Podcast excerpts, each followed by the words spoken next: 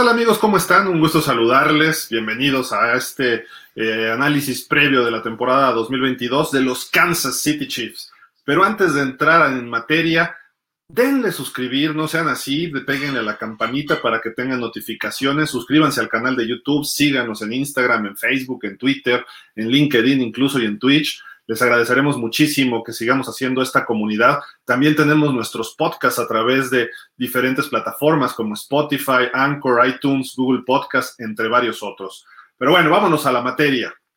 El programa de hoy se trata acerca de los Kansas City Chiefs, el mejor equipo los últimos cuatro años, cuatro finales de conferencia consecutivas jugándolas en casa. Han ganado dos, han perdido dos. Las dos que perdieron han sido en tiempo extra, una ante Tom Brady con los Pats y la más reciente ante Joe Burrow y los Bengals, que fue un regreso fenomenal por parte de Cincinnati. Pero las otras dos que ganaron, llegaron a un Super Bowl y lo ganaron sobre San Francisco y llegaron a otro Super Bowl y lo perdieron ante Tom Brady y los Bucks. Así de que este equipo dirigido por Andy Reid, una de las mentes maestras del fútbol americano en la actualidad. Este coach que seguramente estará en el Salón de la Fama seguirá su paso todavía peleando en la conferencia americana. Y mientras tenga Patrick Mahomes, este matrimonio de coach y quarterback va a seguir produciendo. Si bien esta temporada hicieron un trade para sacar del equipo a Tyreek Hill por cinco selecciones colegiales que les ofrecen los Delfines de Miami, los Kansas City Chiefs están rearmándose prácticamente sueltan un receptor y obtienen cinco picks. Y luego en la agencia libre traen a dos receptores titulares en sus respectivos equipos y además dos receptores que si bien no tienen el, talento o la capacidad del Chita, son suficientemente buenos como para ser considerados entre los 10 mejores de la NFL. Uno de ellos es Juju Smith Schuster, el famoso Jujushu que viene de los acereros de Pittsburgh, que si bien ha tenido algunas lesiones recientemente y no ha jugado como se esperaba, sale de Pittsburgh. ¿Por qué? Porque ya no está Rotlisberger, pero se encuentra con Patrick Mahomes en Kansas City y este jugador puede ser una de esas armas que le puede ayudar muchísimo a Patrick Mahomes, tanto a desarrollarse él mismo como a desarrollar a su receptor en el caso de Julio Smith Schuster.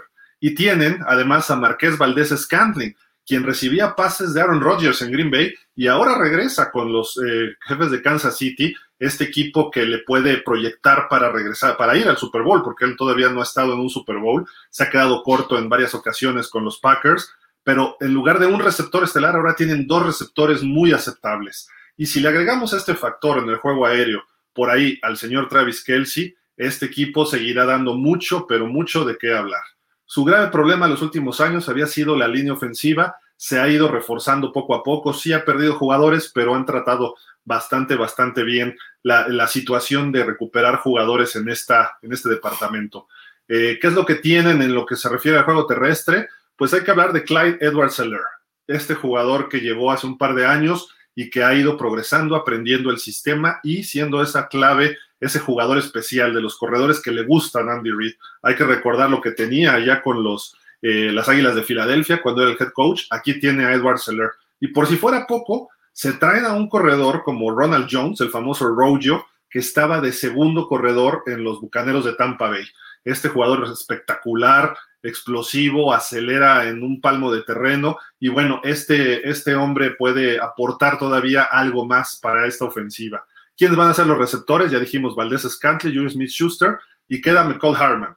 Así que la ofensiva no va a tener ningún problema en el caso de Kansas City. Esta reconstrucción, entre comillas, porque no es reconstrucción, más bien es un rearmamiento por parte del equipo de Kansas City, les va a servir muchísimo. Del lado defensivo tienen algunos, algunas carencias todavía, donde probablemente eh, vamos a ver allá Chris Jones, que siga luciendo igual junto a Frank Clark, estos dos jugadores que pueden aportar muchísimo con su experiencia. Nick Bolton, que ha dado bastantes eh, cosas positivas en este último par de temporadas. Y pues tienen por ahí también a Willie Gay Jr., otro linebacker. Y pues en la defensiva secundaria sí perdieron a alguien muy importante como Tyron Matthew, que termina firmando con los Santos de Nueva Orleans. Pero si analizamos un poquito, ya no es un jugador joven, ya no es un jugador que te produzca lo mismo que era en otros años así de que no pierden en esencia tanto el equipo de los, de los Chiefs y tienen por ahí a Justin Reed y además Juan Thornhill que ha ido creciendo en esta área de lo que sería eh, lo profundo de la defensiva. En la cuestión de los corners, pues por ahí tienen a Rashard Fenton y no hay que descartar a uno de los novatos que ahorita vamos a platicar del draft, así de que la defensiva pudiera tener dos jugadores novatos titulares. Y ya que mencionamos lo del draft, precisamente en su primer pick, que fue el pick 21, Trent McDuffie, corner de la Universidad de Washington, ahí de los Huskies, este corner tiene que ser de impacto, tiene que convertirse en ese eh, esquinero que sea el shutdown para por parte de, por lo menos cerrar un, lado de la defensiva y va a ayudar sobre todo porque la división oeste de la americana va a estar muy, muy competida, así de que él es importante que funcione de inmediato y sobre todo porque va a enfrentar a receptores como Davante Adams, como Jerry Judy o como Keenan Allen. Eh, me refiero a los tres equipos como Denver Raiders y el equipo de los Chargers. El otro pick de primera ronda fue George Karlaftis, este edge o jugador, podemos decir a la defensiva, dependiendo de la formación, o linebacker exterior. Él viene de los Boilermakers de Purdue. Eh, es un jugador sumamente atlético. En sus épocas, cuando vivía en Grecia, él jugaba waterpolo. En Estados Unidos, pues Karlaftis se ha dedicado a ser un gran jugador colegial ahí en la Universidad de Purdue. Así de que tienen dos potenciales titulares y es justo lo que necesitan, refrescar en esa área para que puedan ponerle presión a corebacks como Russell Wilson, como Justin Herbert y como Derek Carr, hablando de los tres equipos rivales en esta división. ¿Los Chiefs es el rival a vencer? Parece que sí, pero bueno, sigamos con la segunda ronda. Se llevan a un receptor de Western Michigan, Sky Moore. Cuidado con este muchacho que puede sorprender en este sistema y si lo capta rápido como le gusta jugar Andy Reid, este conjunto todavía va a tener más armas para darle a Patrick Mahomes. Vimos lo que hizo Mahomes y los Chiefs con 13 segundos, así de que nunca puedes dar por descartado a este equipo de Kansas City. Y otra pick de segunda ronda fue un safety, Ryan Cook de Cincinnati, que si bien no se espera que sea titular, pudiera estar en la rotación habitual, digamos, del equipo. En tercera ronda, Leo Chenal, un linebacker de Wisconsin, también otra eh, otra, otro jugador novato que puede aportar en caso de lesiones, en caso de eh, pues que tenga que hacer una rotación. Así de que dos jugadores interesantes en segunda y tercera. El resto del draft, vamos a ver quiénes se quedan en el equipo, pero bueno, ahí está eh, un draft muy bueno, muy bien calificado. Recuerden que hicimos un, un poll, digamos, entre lo que daba de calificaciones CBS Sports, Pro Football Focus, NFL Network y los, las calificaciones que otorgamos en pausa de los dos minutos y le ponemos 9.5 de calificación al draft del equipo de los Chiefs. Muy bueno, quizá de los mejores drafts. Vamos a, vamos a ver si le reditúa de inmediato a este equipo. Pero bueno, vámonos a lo que viene para la temporada 2022 y obviamente los Chiefs tienen una competencia más dura en la división de lo que han tenido los últimos cuatro años. No obstante, siguen siendo el favorito para ser el campeón divisional y es uno de los contendientes para representar a la conferencia americana en el Super Bowl. Eh, ¿Qué se espera en Kansas? Otro campeonato, otro trofeo Lombardi.